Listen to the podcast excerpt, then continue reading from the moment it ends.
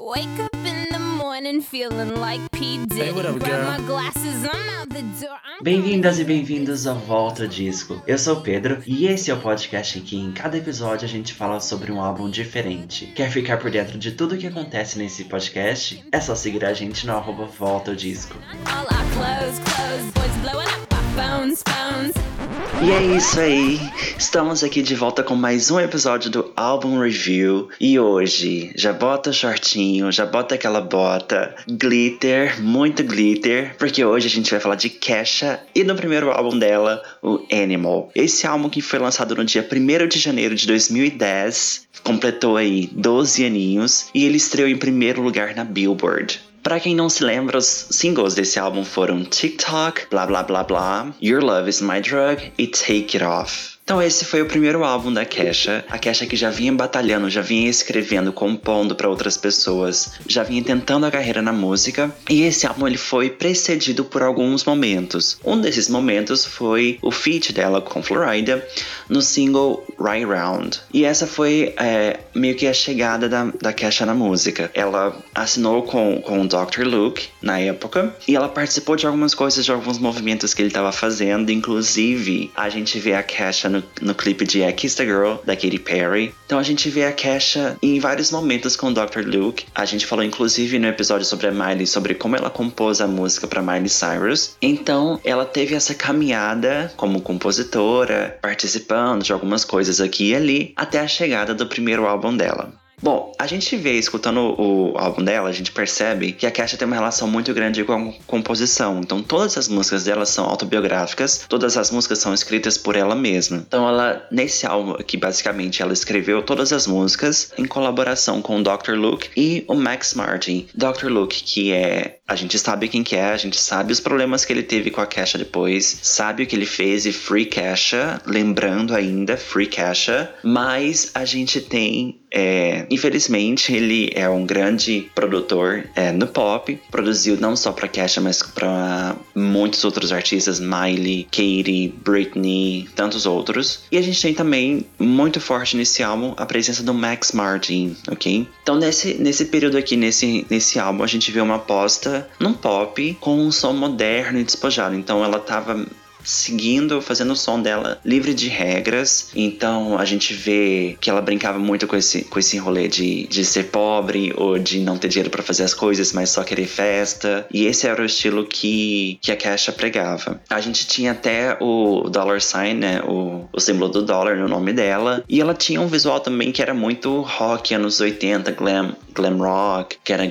com glitter e festa. Então a gente teve todo esse visual que marcou muito a era dela. Esse momento no pop foi muito legal também, porque a gente tinha não a popstar perfeitinha. A gente não tinha, por exemplo, uma Britney Spears, uma Christina Aguilera da vida, mas a gente tinha uma Kesha que levava pra, pra, televisão, levava pro, pro, pra, pros clipes dela. Todo mundo que não se encaixava no padrão, entre aspas. Então ela levava essas pessoas, essas pessoas que não entravam na, na norma, para as performances dela. Então as performances dela sempre fugiam dessa regra de popstar perfeitinha. Com o surgimento da Cash em 2009 e o lançamento do álbum em 2010, que foi o auge da, da era The Fame da Lady Gaga, surgiram muitos boatos de rivalidade entre as duas. Então, na época, eu lembro que é, sempre tinha uma comparação entre uma e outra, sendo que uma ia desbancar a outra, alguma coisa assim. Sempre comparavam os números. E a Caixa, felizmente, ela, ela sobreviveu muito bem nessa era, porque ela teve vários números uns com os singles dela. Então, ela conseguiu um grande espaço com o público. Mas essa rivalidade veio abaixo quando a Kesha estava enfrentando todos os problemas dela com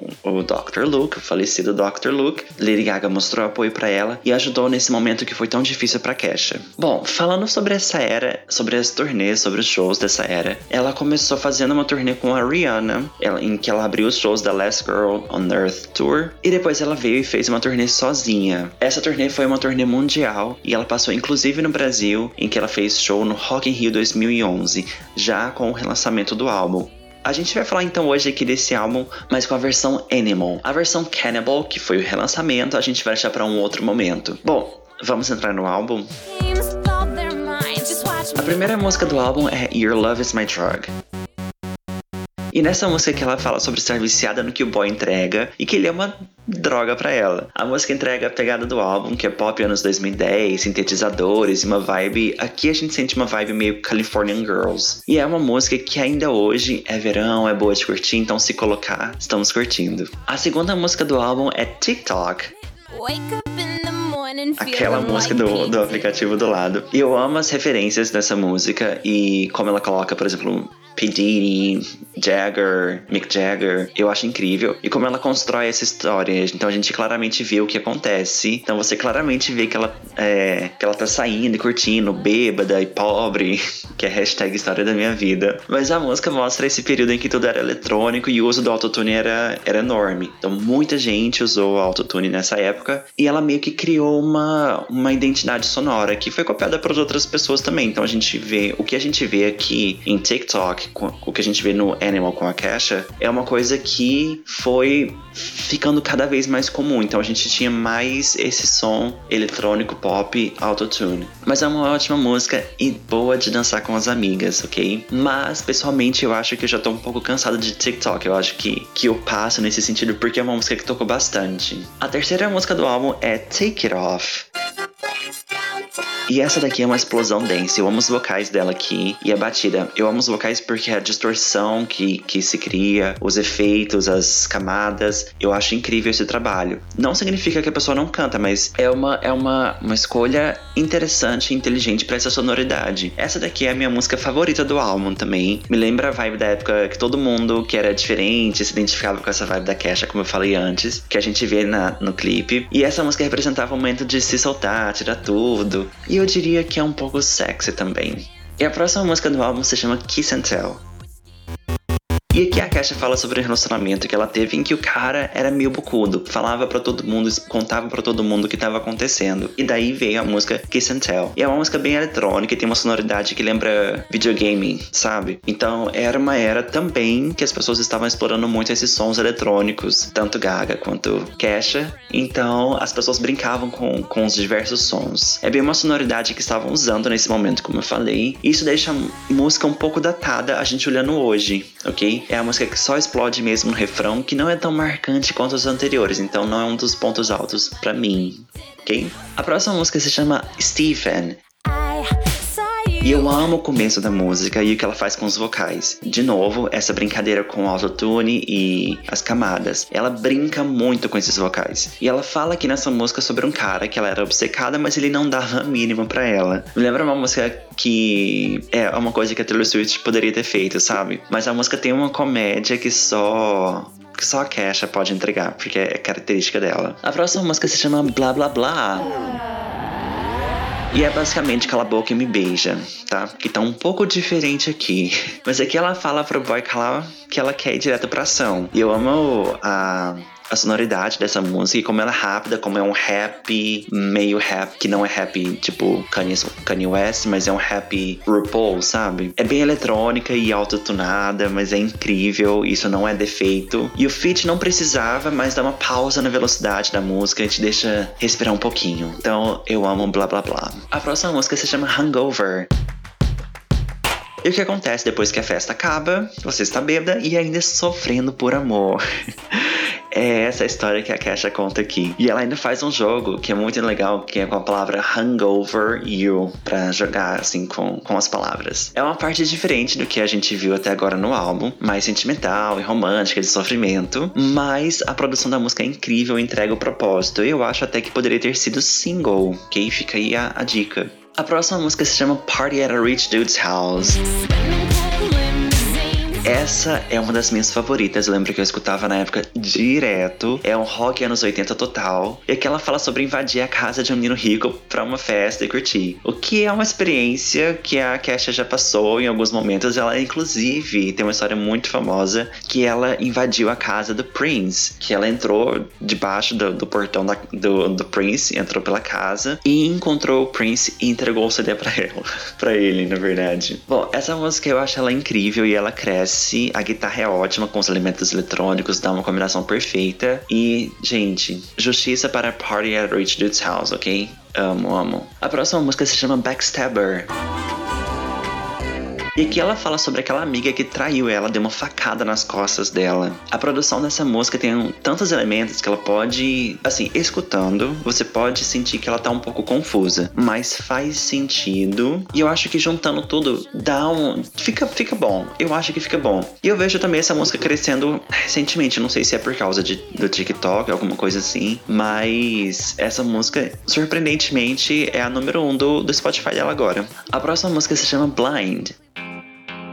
Bom, essa daqui a Kesha dá uma mensagem para o boy que, que machucou ela. Então ela conta sobre como sofreu quando ele deixou ela. E ela fala que, que ele vai sempre sentir falta dela. Então, por mais que a música não seja dançante, a batida é muito boa e te dá uma vibe triste na boate. Triste, mas quero dançar. Tipo uh, Dancing on My Own da, da Robin. Mas não tanto. Mas dá essa vibe.